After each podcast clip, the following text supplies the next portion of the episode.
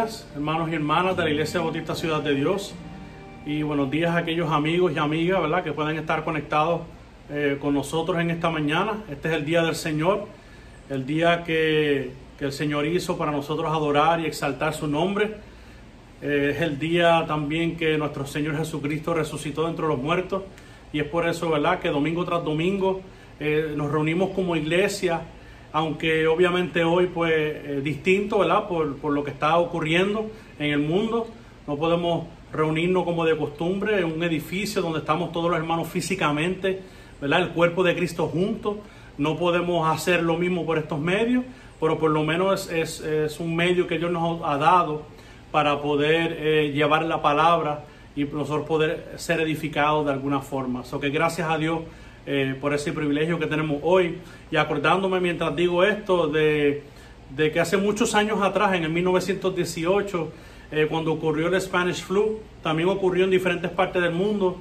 Pero me acuerdo habiendo leído un artículo eh, de que allí en Washington DC eh, las iglesias también tuvieron que cerrar sus puertas y dejar de reunirse poco más de un mes también sin poder congregarse como una iglesia. Y yo me imagino lo difícil que tuvo que haber sido para estas iglesias y estos pastores sin poder congregarse, posiblemente tampoco sin verse las caras. Eh, aunque no estoy diciendo que para nosotros hoy en día no sea difícil, pero por lo menos a través de Zoom, ¿verdad? Y a través de Facebook Live y todo lo que Dios nos ha dado, podemos de vez en cuando vernos las caras y pues por lo menos eso calma nuestra ansiedad. Eh, yo me imagino que para estas personas habrá sido bien difícil. So que gracias a Dios por la tecnología que nos ha dado. Y sin decir más, pues yo quiero que vayamos a la Biblia, a la carta de Pablo a Filipenses. Vamos a estar leyendo en el primer capítulo eh, los versículos del, del 3 al 6. Filipenses 1, 3 al 6. Y pensando en los hermanos de la Iglesia Bautista Ciudad de Dios, mire lo que dice Pablo. Eh, doy gracias a, a mi Dios siempre que me acuerdo de vosotros. Siempre en todas mis oraciones rogando con gozo por todos vosotros, por vuestra comunión en el Evangelio, desde el primer día hasta ahora, estando persuadido de esto, que el que comenzó en vosotros la buena obra, la perfeccionará hasta el día de Jesucristo. Y aunque sabemos que el contexto de esta carta es distinto al de nosotros, en que eh, esto era una iglesia que había sido generosa, con el apóstol Pablo que había financiado algunos de sus viajes misioneros y Pablo amaba eh, a esta querida iglesia, él añoraba estar con ellos y él tenía en comunión el Evangelio de Jesucristo. Y así como Pablo extrañaba y quería y estaba constantemente orando y rogando por ellos, nosotros los pastores de esta iglesia, Bautista Ciudad de Dios, también oramos por nuestros miembros y oramos por todos aquellos, ¿verdad?, que han sido visitas constantes eh, en nuestros medios. So que estamos orando por ustedes eh, y quiero en esta mañana que hagamos una oración. Padre amado, eh, te rendimos todas nuestras cargas, te rendimos todo lo que somos delante de ti, reconociendo que el Evangelio de tu Hijo amado Jesucristo nos ha, nos ha librado del pecado, nos ha, ha librado de esta condición pecaminosa que nos alejaba de ti. Y es por Él, Señor, que tenemos el privilegio de estar conectados eh, todos en, por estos medios, que aunque no es la forma típica eh, que lo hacemos, Señor, pero te ha placido a través de estos medios traernos la palabra y que podamos ahí desde nuestro hogar adorar tu nombre, cada una de nuestras familias, Señor, podamos por medio de las alabanzas eh, adorarte y por medio de la palabra ser edificados y exaltar el nombre de tu Hijo amado Jesucristo. So que gracias por esta hora. Amén. Y leo brevemente eh, en la carta de Judas, donde él finaliza con una adoración al Señor. Y aquel que es poderoso para guardaros sin caída y presentaros sin mancha delante de su gloria con gran alegría. Al único y sabio Dios, nuestro Salvador, sea la gloria y majestad, imperio y potencia, ahora y por todos los siglos. Amén. ¿Qué tal si exaltamos el nombre del Señor ahí en medio de nuestro hogar?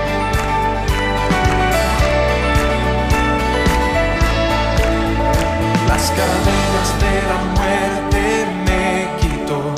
Para mí ya no hay condenación,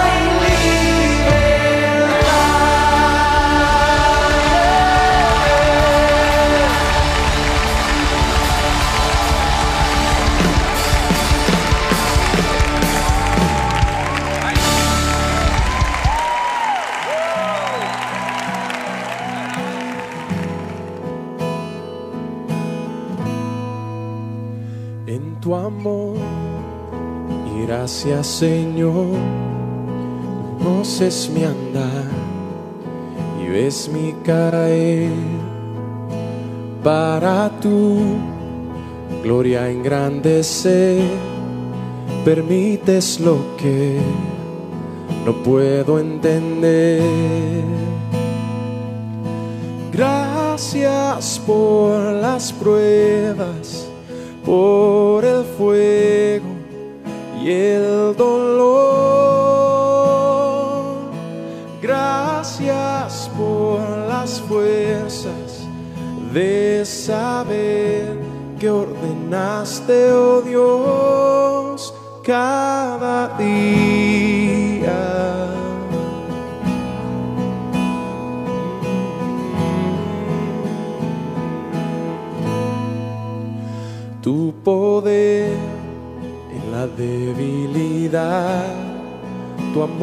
para mí me ayuda a ver y tu paz mi mente llenó, lleva mi corazón a alabarte otra vez.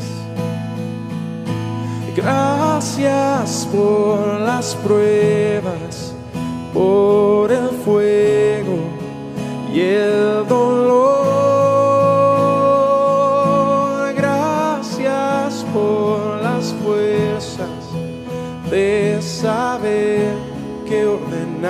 Dios, cada día. Cada día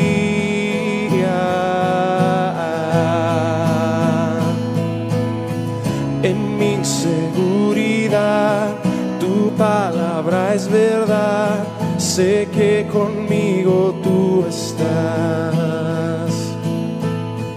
En mi inseguridad, es verdad, sé que conmigo tú estás.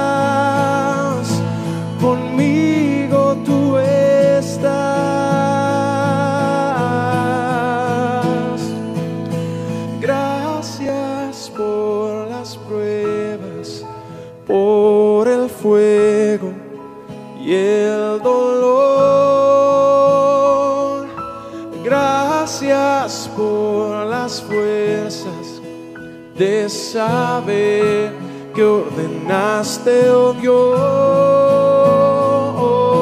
Gracias por las pruebas, por el fuego y el dolor. Gracias por las fuerzas de saber que ordenaste, oh Dios,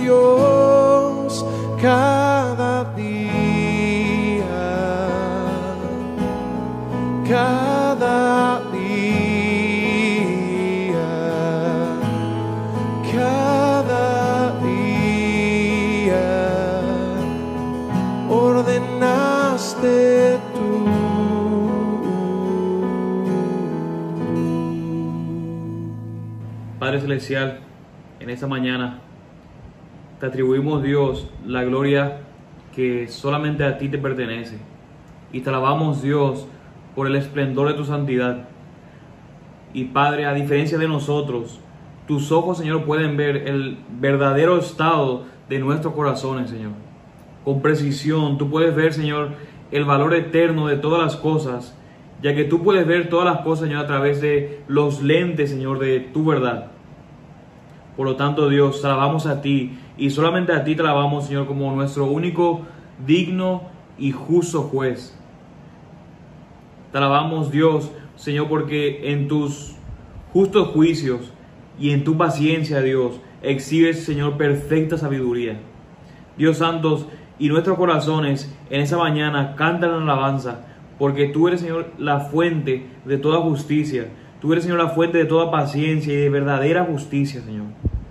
Te alabamos, Señor, porque tu carácter y tus atributos dirigen, Dios, la atención de toda la creación al único que es digno de toda gloria.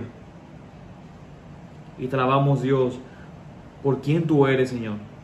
Ayúdanos siempre a tener consciente de alabarte, Señor, y glorificarte por quien tú eres y no, Señor, por las cosas que tú nos das. Y pensando en eso también, Señor, te pedimos en esta mañana que tú nos enseñes a través de tu palabra. Que podamos, Señor, leer, Señor, que podamos escuchar con corazones dispuestos, Señor, y con sabiduría. Enséñanos, Dios, a cantarte alabanzas y a adorarte, Señor, de una manera correcta. Enséñanos, Dios, a orar en devoción a ti. Y te pedimos también, Padre, que en esos tiempos en los que nos encontramos, que podamos ser aún ahora en esos tiempos intencionales en predicar tu evangelio. Danos, Señor, amor, danos, Señor, pasión por los que necesitan de tu evangelio. Danos, Señor, valor, danos confianza, Dios, e intencionalidad para compartir, Señor, el mensaje de las buenas nuevas con las personas, Señor, que tenemos cerca, ya sean, Señor, familiares o amigos con las que convivimos en ese tiempo de cuarentena, Señor. Ayúdanos, Señor, a compartir tu evangelio aún en estos tiempos. Que no nos mantengamos pasivos. Y si es tu voluntad, oh Dios, que puedas salvarlos y que puedan venir, Señor, a arrepentimiento y fe. También te pedimos, Señor, en esa mañana, por las iglesias alrededor de la isla, que podamos, Señor, ser luz en medio de ese tiempo de gran confusión, que podamos, Señor, mantenernos unidos y que podamos mostrar, Señor, la esperanza que tenemos en ti. Te alabamos, Dios, por todo lo que tú estás haciendo, aún, Señor, en estos momentos que parecen de sufrimiento o que parecen, Señor, que no, entendemos por qué suceden. Pero, Señor, es en alabanza a ti y por medio del Señor Jesucristo es que solamente podemos orar estas cosas. Amén, amén, amén.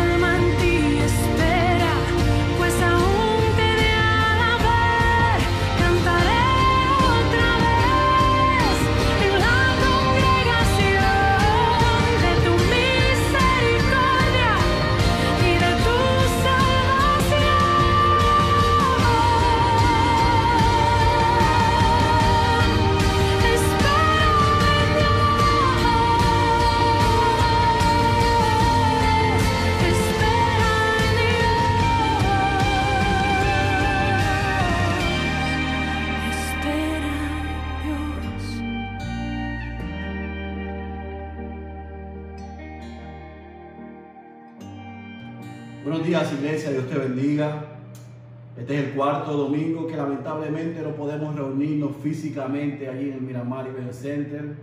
Este es el cuarto domingo donde nos tenemos que conectar mediante estas vías.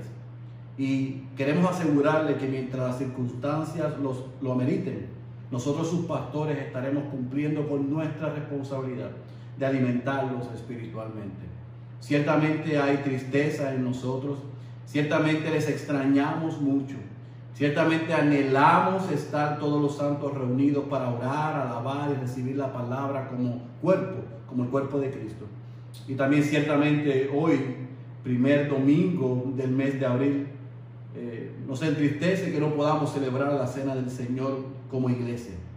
Sin embargo, eso debe producir en nosotros un deseo y un anhelo porque esta situación pase y podamos estar todos en la casa del Señor, donde nosotros estamos y donde nos reunimos, para no solamente alabar, sino también para recibir la palabra, para abrazarnos y para recordar la muerte, el sacrificio, pero también la resurrección de nuestro Señor Jesucristo. Así que sin más preámbulos, en esta mañana quiero compartir algo con ustedes que los pastores consideramos que es adecuado para el momento donde nos encontramos. Pero antes de, ir a la palabra, quiero eh, contarles algo. El miércoles 29 de noviembre de 2017, yo me encontraba muy temprano en la mañana en mi oficina en la Iglesia Bautista Central en Oklahoma City. Había regresado hacía poco de aquí, de Puerto Rico, después de pasar varios eh, días, semanas y varios viajes que hice acá, para atender la situación después del huracán María. Pero ahí mientras estaba sentado en aquella mañana en mi oficina, recordaba y pasaba revista a los eventos que habían sucedido en los pasados meses. Tres huracanes, Harvey, Irma, María. Dos terremotos, Japón y México. Fuegos forestales en aquella ocasión en California y dos matanzas, una en Las Vegas y otra en una iglesia en Texas. Yo estaba abrumado de recibir tantas malas noticias y de ver lo que estaba sucediendo. Y en aquel momento recibí un mensaje en Facebook de un conocido que hacía esta expresión, Señor, ¿hasta cuándo? ¿Cuándo esto va a parar? Así que en aquella noche, en nuestro estudio bíblico en la iglesia, compartí con nuestros hermanos y con nuestra iglesia el Salmo 13. Curiosamente, hace tres meses me encontraba el 10 de enero sirviendo con el pastor y amigo Junior Martínez en su iglesia, Iglesia Bautista La Gracia en Yauco, después de los terremotos que sufrieron en el área sur. Allí estábamos ayudándoles a preparar refugio, a dar comida a muchas familias que habían sido afectadas por estos terremotos y han perdido algunos sus casas o estaban en lugares de peligro. Y recuerdo que al terminar de colocar la comida, saludé a una señora mayor. Y ella parece que reconoció que yo era pastor, me agarró la mano y me preguntó, pastor, ¿hasta cuándo estaremos en estas condiciones? ¿Por qué pasa lo que pasa? ¿Por qué tanto dolor y malas noticias? Recuerdo que tomé aquel sermón del 29 de noviembre de 2017 y me senté y lo trabajé como un artículo y lo compartí en las redes sociales en aquella noche madrugada ya del 11 de enero. Sin embargo, los pastores hemos entendido que debíamos volver a ir sobre este salmo. Porque yo no sé usted, pero yo reconozco que yo, cuando comenzamos a realizar que el virus se acercaba a las costas de Puerto Rico, o cuando la gobernadora aquel domingo decretó el primer lockdown o cuarentena de dos semanas. O cuando ella volvió a decir que se extendía por dos semanas. O esta semana cuando escuchamos al presidente Trump decir que recomendaba el distanciamiento social hasta el 30 de abril. O hasta el momento donde estamos grabando este sermón que el secretario de salud de nuestro país dice que alrededor de 4 mil personas contagiadas y que posiblemente tendrán que extender la cuarentena y el lockdown por dos semanas adicionales hasta principios de mayo y con medidas más estrictas, usted y yo nos preguntamos en nuestro ser, ¿hasta cuándo estaremos pasando por esto? Pero yo quiero que nosotros vayamos a la palabra de Dios. Y que sea la palabra la que nos informe y nos ayude a entender cuál debe ser nuestra actitud y nuestra respuesta en momentos como los que estamos viviendo. Porque en la palabra de Dios nosotros podemos encontrar que no estamos solos, que para los personajes bíblicos no es ajeno el sufrimiento, la ansiedad, la desesperanza que estamos viviendo. Y es por eso que yo quiero y he orado y los pastores hemos orado, que por los próximos minutos nosotros seamos alentados, seamos no solamente desafiados por ella, pero sino también que seamos alentados a que si tenemos la primera actitud que vemos en él y veremos en el salmista David, podamos al finalizar este sermón, este mensaje, responder como Él respondió. Así que sin más preámbulo, yo te pido que vayas a tu Biblia, el Salmo 13. Salmo 13. Y lo que tú lo, lo encuentras, es curioso que en el Salmo 12, el salmista hace una expresión a Dios de lamentación porque los hombres piadosos y fieles le habían abandonado. Pero en el Salmo 13, Él no se queja solamente de los hombres fieles. Él hace una pregunta al Dios mismo. Y yo quiero que leamos este corto pero poderoso salmo. Yo voy a leer los seis versículos y después voy a orar para pedir la asistencia del Espíritu, para que no solamente me ayude a desempacarlo y a explicarlo, sino aplicarlo a cada uno de nosotros. Salmo 13, versículo 1 al 6, dice la santa y poderosa palabra de nuestro Señor. ¿Hasta cuándo, oh Señor, me olvidarás para siempre? ¿Hasta cuándo esconderás de mí tu rostro? ¿Hasta cuándo he de tomar consejo en mi alma, teniendo pesar en mi corazón todo el día? ¿Hasta cuándo mi enemigo se enaltecerá sobre mí? Considera y respóndeme, oh Señor Dios mío. Ilumina mis ojos, no sea que duerma el sueño de la muerte. No sea que mi enemigo diga, lo he vencido, y mis adversarios se regocijen cuando yo sea sacudido. Mas yo en tu misericordia he confiado. Mi corazón se regocijará en tu salvación. Cantaré al Señor porque me ha colmado de bienes. Oremos.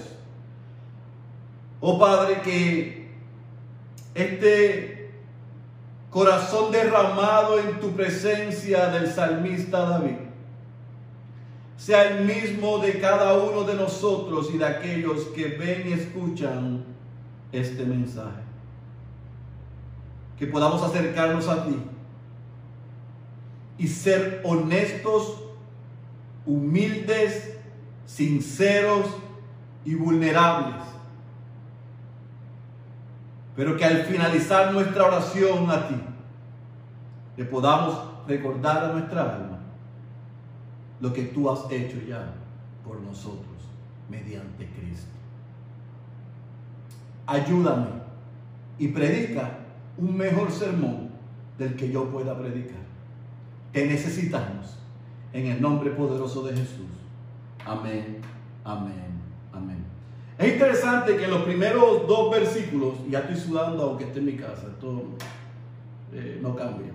Pero es interesante que en esos primeros dos versículos, el salmista presenta cuatro preguntas.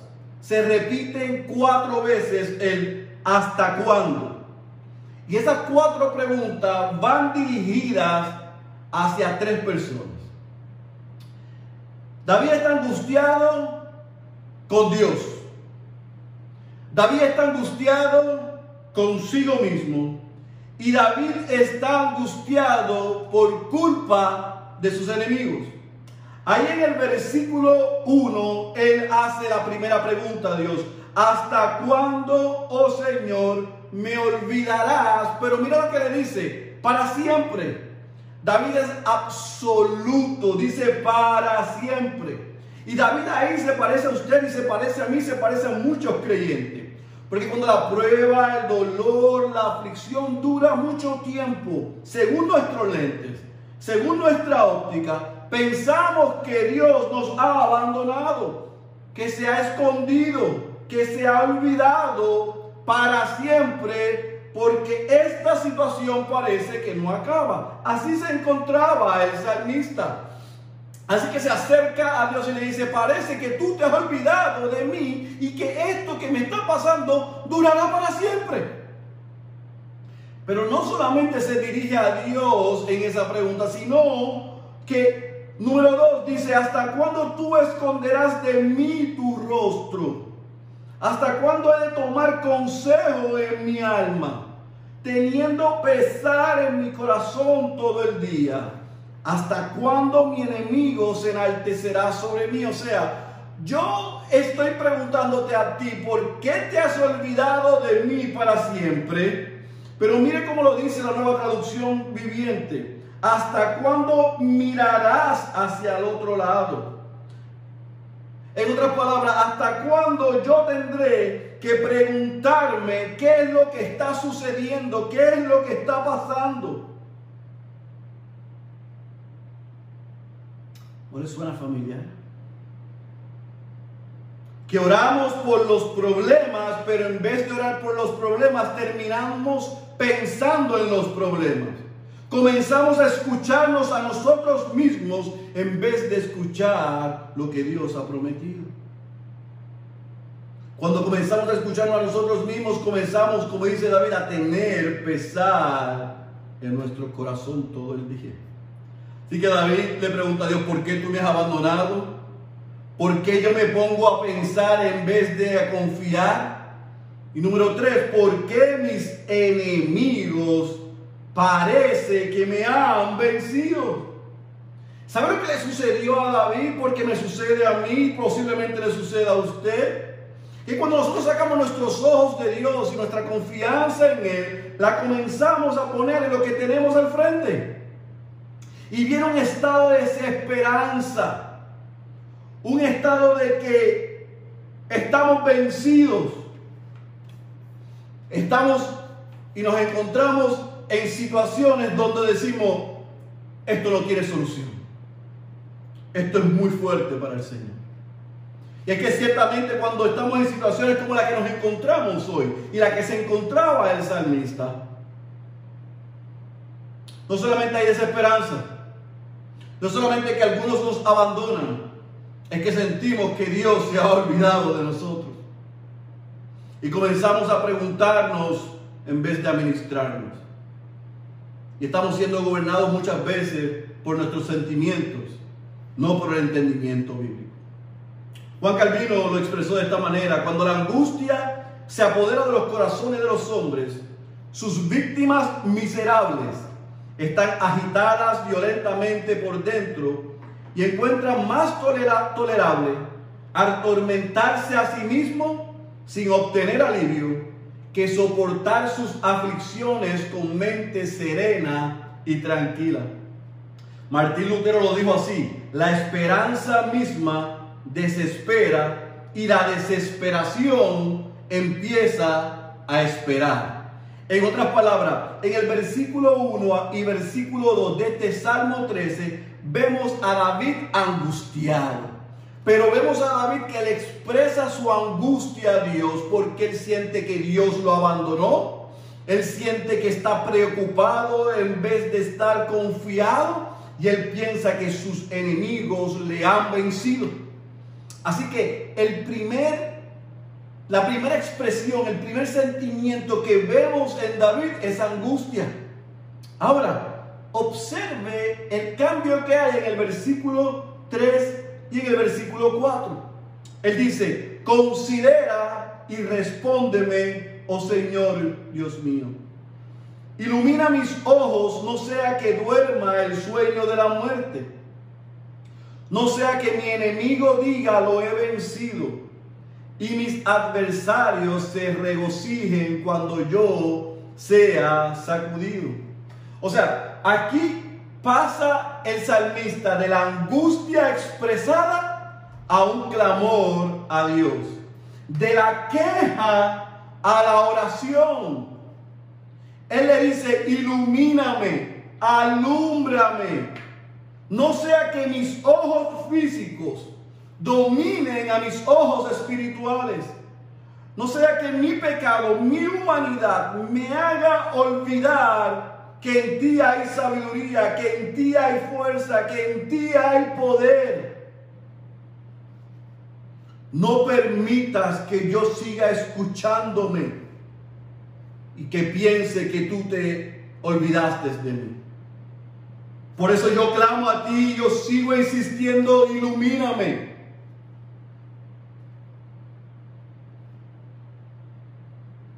para que yo no vea lo que tú no quieres que yo vea en esta situación y para que yo no crea lo que tú no quieres que yo crea en esta situación.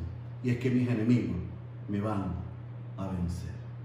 Considera, mira, respóndeme, alúmbrame, son expresiones de reconocimiento del salmista a Dios de que tú eres Dios y tú eres capaz de intervenir y no quedar yo avergonzado frente a mis enemigos. La Biblia está diciendo a Dios, yo te necesito. Así que vemos que David pasa de una angustia y una depresión severa y profunda a un clamor a Dios para que no permitiese que él quedase permanentemente en esa situación. Y entonces en el versículo 5 y 6 vemos que David pasa de la angustia al clamor y del clamor a la alabanza. Mira lo que dice el versículo 5, más yo en tu misericordia he confiado. Mi corazón se regocijará en tu salvación. Cantaré al Señor porque me ha colmado de bienes. Mire cómo lo dice la la versión Nueva Traducción Viviente. Pero yo confío en tu amor inagotable. Me alegraré porque me has rescatado. Cantaré al Señor porque Él es bueno conmigo.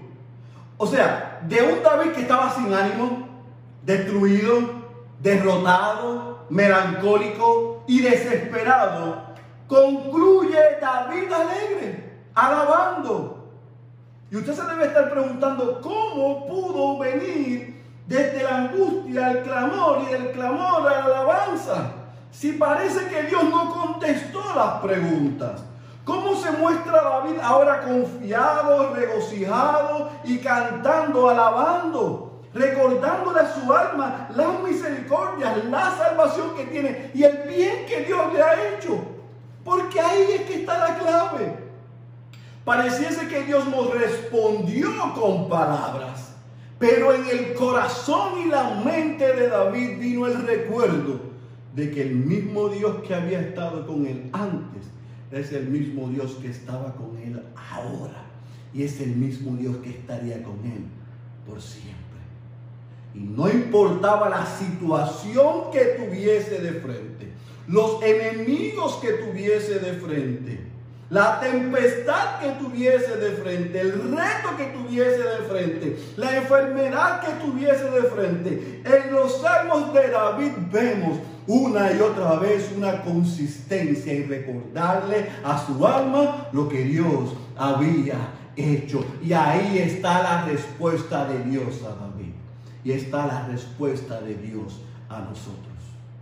No parece que Dios responde verbalmente, pero David conocía a Dios. Y en esta transición él le recordó a su alma, Dios es Dios fue, Dios es y Dios será bueno. Y Él sabe lo que hace. Y nada se escapa de su mano. Vemos a David derramando su corazón delante de Dios. Diciéndole, yo siento que tú me has abandonado. Yo siento que te has olvidado de mí para siempre. Yo siento que estoy escuchando mi alma y mi mente más que lo que tú dices. Y yo siento que estos enemigos me van a derrotar. Por eso clamo y te digo, estoy angustiado. No permitas que mi mente me traicione, que mis sentimientos me desenfoquen y me hagan perder de perspectiva quién tú eres, que tú eres un Dios misericordioso y que tú siempre estás conmigo. Por eso, en mi alma recuerda hoy quién tú eres y lo que has hecho. Y yo te alabaré y yo cantaré y mi corazón se regocijará en tu salvación porque tú me has colmado de bienes. Tú lo único que me has hecho, Dios, es bien. ¿Sabe qué? Que este salmo es para usted, que este salmo es para mí. En medio de la pandemia, en medio del dolor, en medio de la necesidad, en medio de la crisis, en medio de la enfermedad, en medio de la pérdida, podemos acercarnos a Dios y derramarle nuestro corazón angustiado. Podemos clamar a Dios que no nos deje ahí y podemos alabar al Señor y darle gracias porque Él nos ha colmado de bienes. Por eso es que este Salmo 13 tiene dos perspectivas. Y es los que estamos en Dios. No importa lo que estamos pasando, estamos seguros. Los que no están en Dios, por lo que y en lo que están pasando, desafortunadamente se encuentran solos, vulnerables y sin esperanza. Esta pandemia ha reflejado una verdad. Todos estamos en la misma situación. Todos estamos encerrados en nuestros hogares. Todos estamos sin el control de nuestros asuntos como hace un mes. Y todos estamos siendo víctimas y posibles víctimas de que este virus toque nuestras puertas. Por lo tanto, el dolor, el sufrimiento y la enfermedad no solamente toca a los creyentes o no solamente toca a los no creyentes. El sufrimiento llega a los dos. Si es Luis decía que el sufrimiento y el dolor es un megáfono que Dios utiliza para despertar a un mundo que está sordo. Pero Martín Lutero decía que Dios utiliza la oración, su palabra y el sufrimiento para hablarle, trabajar en los creyentes, en los hijos de Dios. Así que el sufrimiento que hoy vemos en millones sin Cristo en medio de la pandemia está siendo utilizada por Dios para llamarlos a Él. Pero el sufrimiento, la ansiedad y la incertidumbre que estamos viviendo los creyentes es un instrumento que Dios está utilizando para que clamemos a Él y podamos recordar sus misericordias y que nos ha hecho bien y que el carácter de Cristo se ha formado en nosotros. J.C. Ryle lo decía así, si la enfermedad en un mundo malvado puede ayudar a los hombres a que piensen en Dios, entonces la enfermedad confiere beneficios a la humanidad. Es por eso que mi oración en medio de esta pandemia es que el no creyente pueda reconocer que es pecador y que necesita un Salvador. Pero también mi oración por los santos, por los creyentes, es que seamos más como Cristo. Es que maduremos y que el carácter de Cristo sea formado en nosotros todos los seres humanos nos vamos a sentir de una manera u otra abandonados. Hasta un famoso ateísta dijo al momento de morir, he sido abandonado por Dios y por los hombres. Así que a mí no me sorprende el que hayamos creyentes y no creyentes con sentido de abandono. Pero todavía hay irresponsables predicando por ahí. Que lo que tú necesitamos aquí es un cambio de atmósfera, un cambio de mentalidad. Que todavía tú puedes cancelar el dolor, el sufrimiento y hasta el coronavirus. Pero eso no fue lo que dijo Cristo.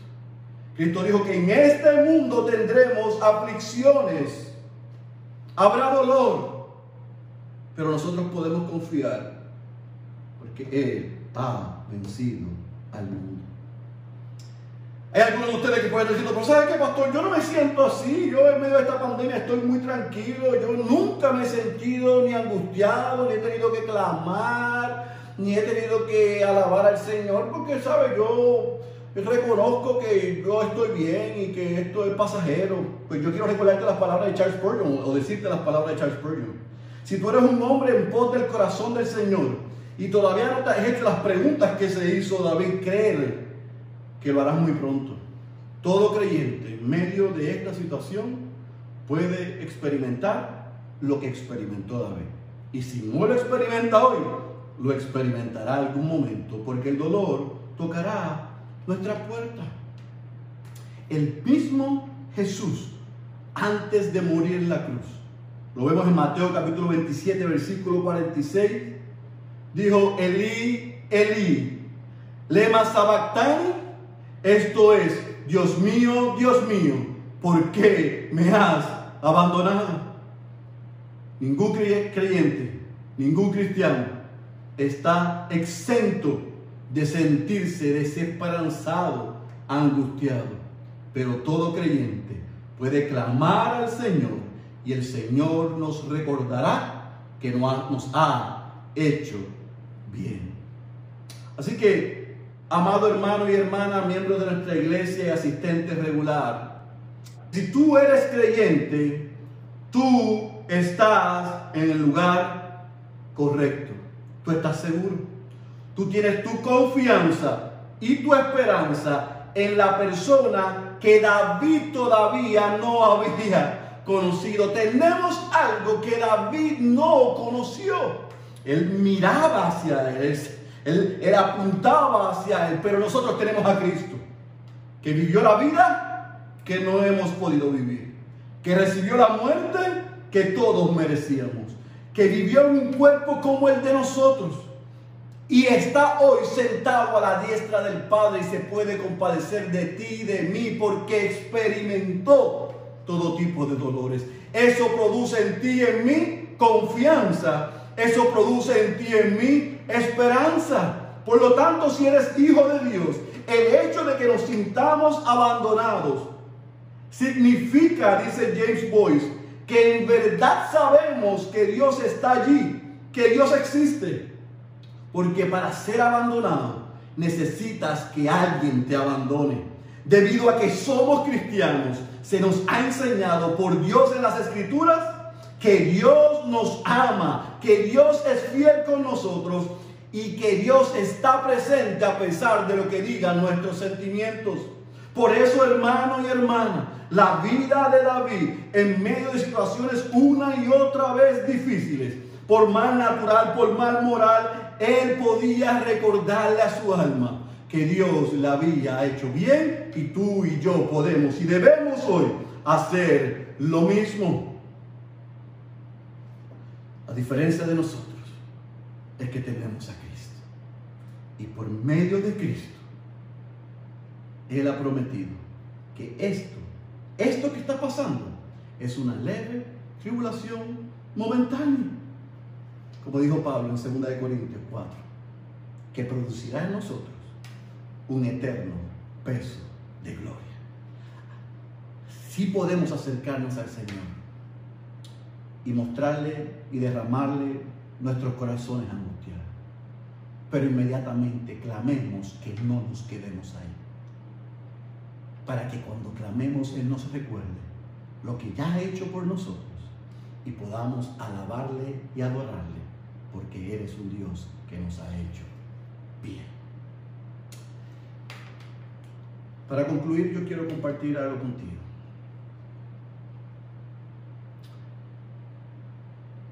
En el año 2007, mi segunda hija, Adriana, mi hija más pequeña, nació. Y nació prematura.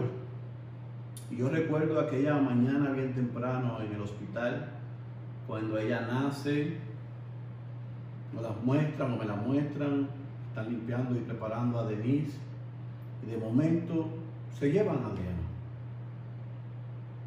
Y no nos explican lo que está sucediendo.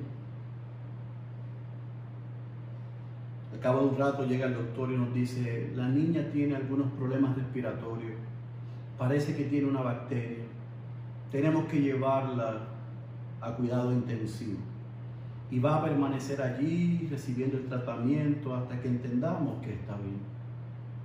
Así que aunque Denise y yo nos angustiamos en ese momento y nos desesperamos, sabemos que esa niña era un regalo de Dios porque ya habíamos perdido después de Andrea un embarazo, un bebé. Así que aún en medio de la tristeza, confiamos.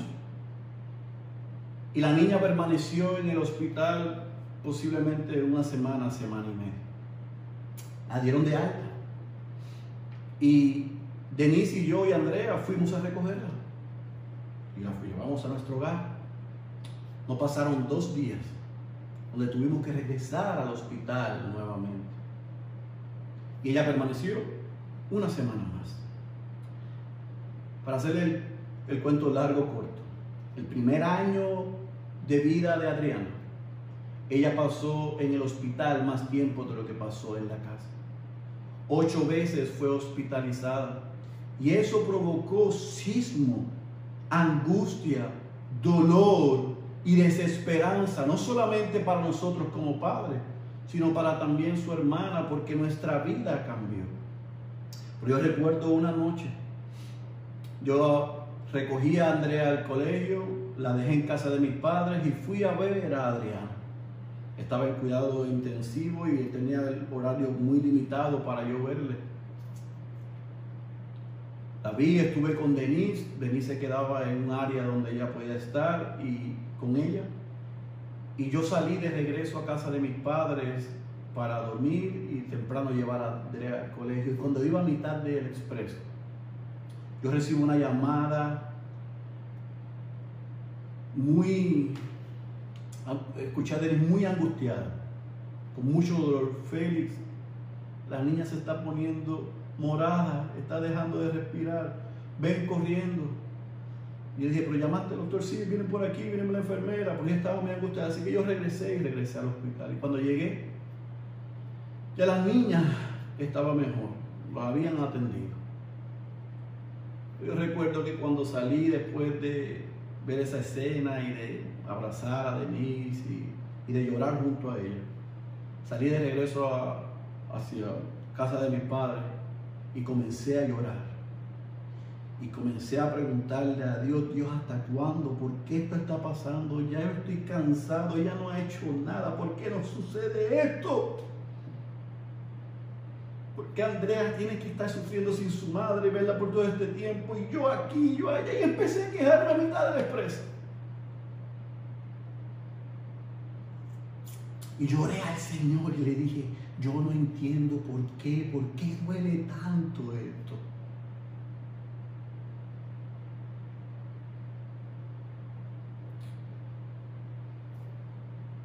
Yo fui angustiado donde Dios.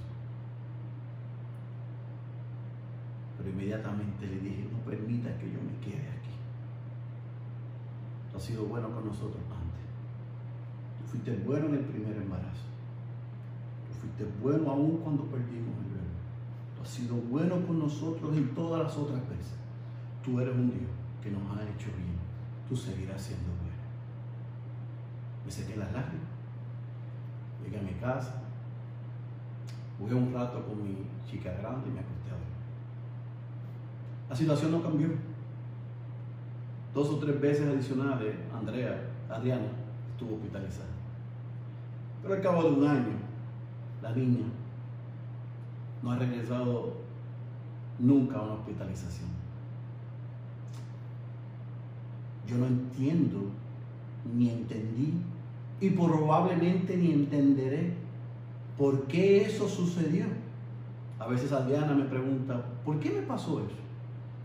Yo no tengo explicación. Yo lo único que le he dicho, y lo que le digo, y lo que le diré, es que a pesar de eso, el Señor a los Cabrera nos ha hecho bien.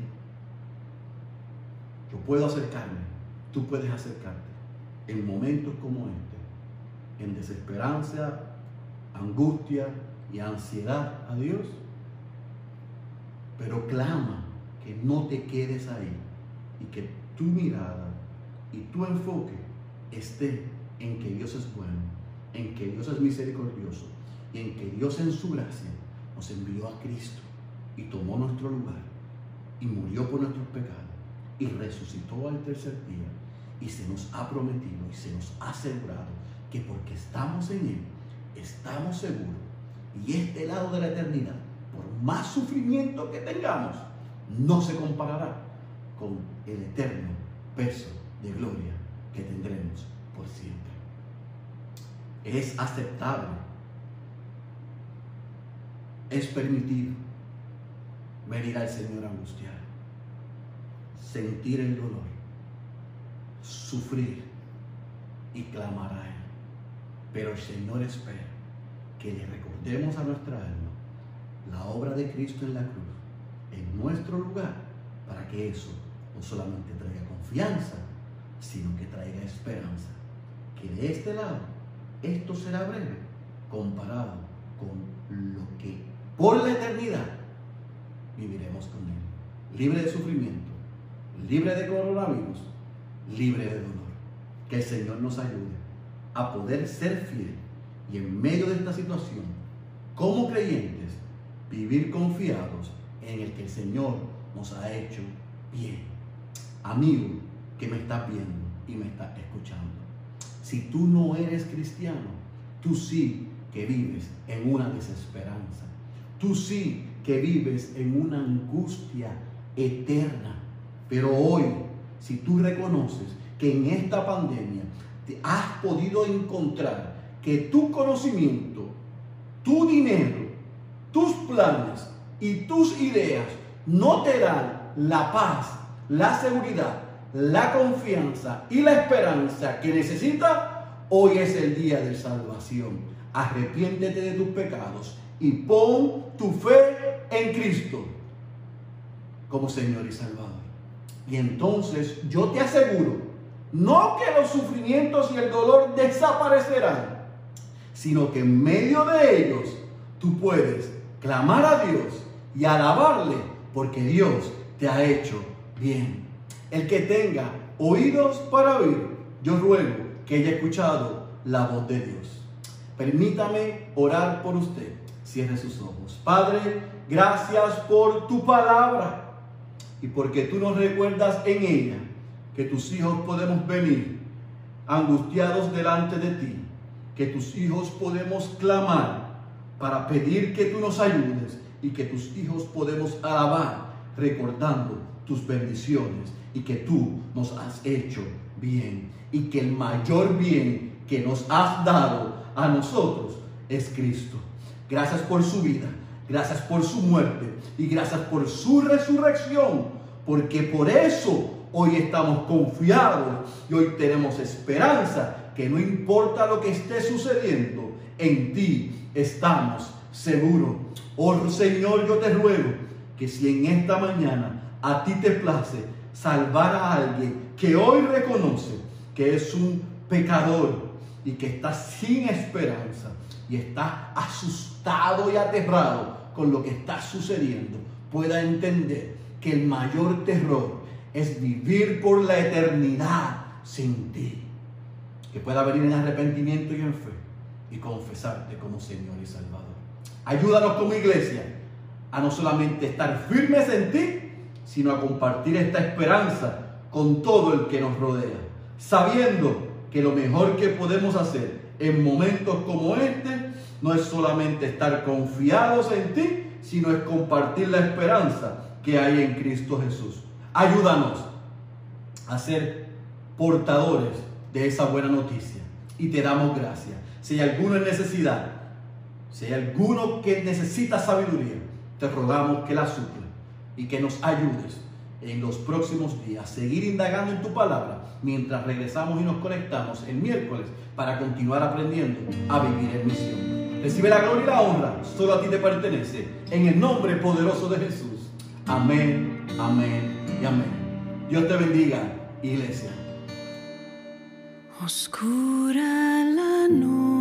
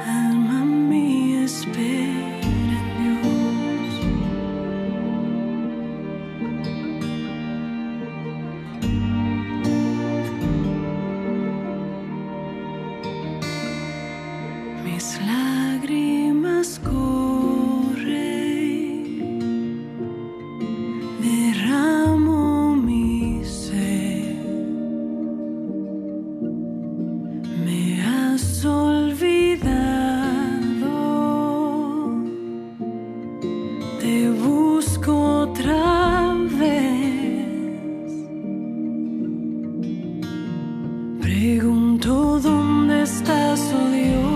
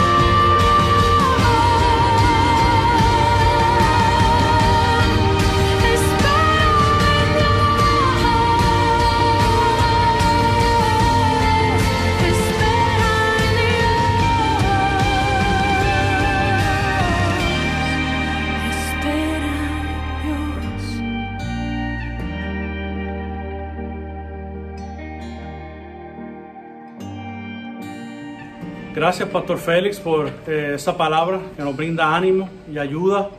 Eh, no hay mucho que agregar, eh, que simplemente que así como David, que aunque ¿verdad? estaba en prueba y estaba afligido, eh, no obstante al final eh, de estos versículos que hemos visto, él termina adorando eh, al Señor. Y yo creo que nosotros podemos aprender de eso también, que no simplemente adoremos y exaltemos al Señor cuando las cosas estén, estén bien, pero cuando las cosas tampoco estén muy bien, que adoremos y exaltemos al Señor, pues ahí mostramos nuestra confianza eh, en el tiempo de dificultad. So que gracias, pastor. Eh, muy edificante eh, la palabra que nos trajo en esta mañana. Y quiero terminar, pero antes eh, quiero que, que demos unos anuncios, ¿verdad? Para la semana. Tenemos el miércoles nuestro tiempo de estudio bíblico de Vive en Misión, ¿verdad? Estamos pasando un buen tiempo aprendiendo de que, de que Dios usa eh, misioneros comunes y corrientes, personas comunes y corrientes, para hacer la obra de la misión. Dios no usa grupos élite, no tiene que ser profesionales, sino gente común y corriente que Él ha llamado eh, para que cumplan con esta obra misionera que nos ha llamado. So que para este miércoles eh, yo tengo el privilegio de poder enseñar los capítulos 7 y 8, so, hermanos, para que lean esos capítulos, para que podamos tener una buena discusión eh, del libro y sobre lo que la palabra de- del Señor eh, habla acerca de la misión. También a, nuestras hermanas de Iglesia Bautista Ciudad de Dios, no queremos dejar de notificarles que el jueves también se están reuniendo, ¿verdad? Eh, por medio de Zoom con la hermana Denise Cabrera. Eh, según me dice mi esposa, están pasando un buen tiempo, un tiempo de edificación entre las hermanas y nos alegramos, nos alegramos que estén creciendo la gracia, que entre ustedes también estén creciendo en el Señor. Y pues el domingo que viene, 12 de abril, eh, que es el, ¿verdad? el día de resurrección, eh, Semana Santa. Se supone que ese sea el último día del toque de queda. Eh, más adelante pues anunciaremos los pastores, ¿verdad? Que vamos a hacer con nuestra programación regular, si esto termina el domingo o si no, pero descansando en hermano, tranquilo, descansando en la obra de Dios, quien es- Él es quien nos conforta, Él es quien nos ayuda en este tiempo eh, difícil. So que sin, sin más nada que anunciar, hermanos, ¿qué tal si oramos para despedir este tiempo de cántico y de la palabra del Señor? Padre, te damos las gracias por el privilegio que tú nos diste, que por este medio pudimos eh, cantar y también podemos escuchar tu palabra, lo que tú tienes que decirnos a nosotros por medio de tu palabra escrita, Señor, que nos edifica, que nos llena, que nos ilumina, Señor. Ayúdanos a cada día a vivir por medio de ella. Gracias por cada persona que se conectó en esta mañana, esperando que todo esto haya sido de edificación y esperando, Señor, ya el día donde podamos vernos nuevamente, abrazarnos, Señor, darnos la palmada, Señor, y para seguir ayudándonos mutuamente como tú has, Señor, ordenado en tu palabra. Gracias te damos en esta hora. Lleva toda la gloria y toda la honra. Amén.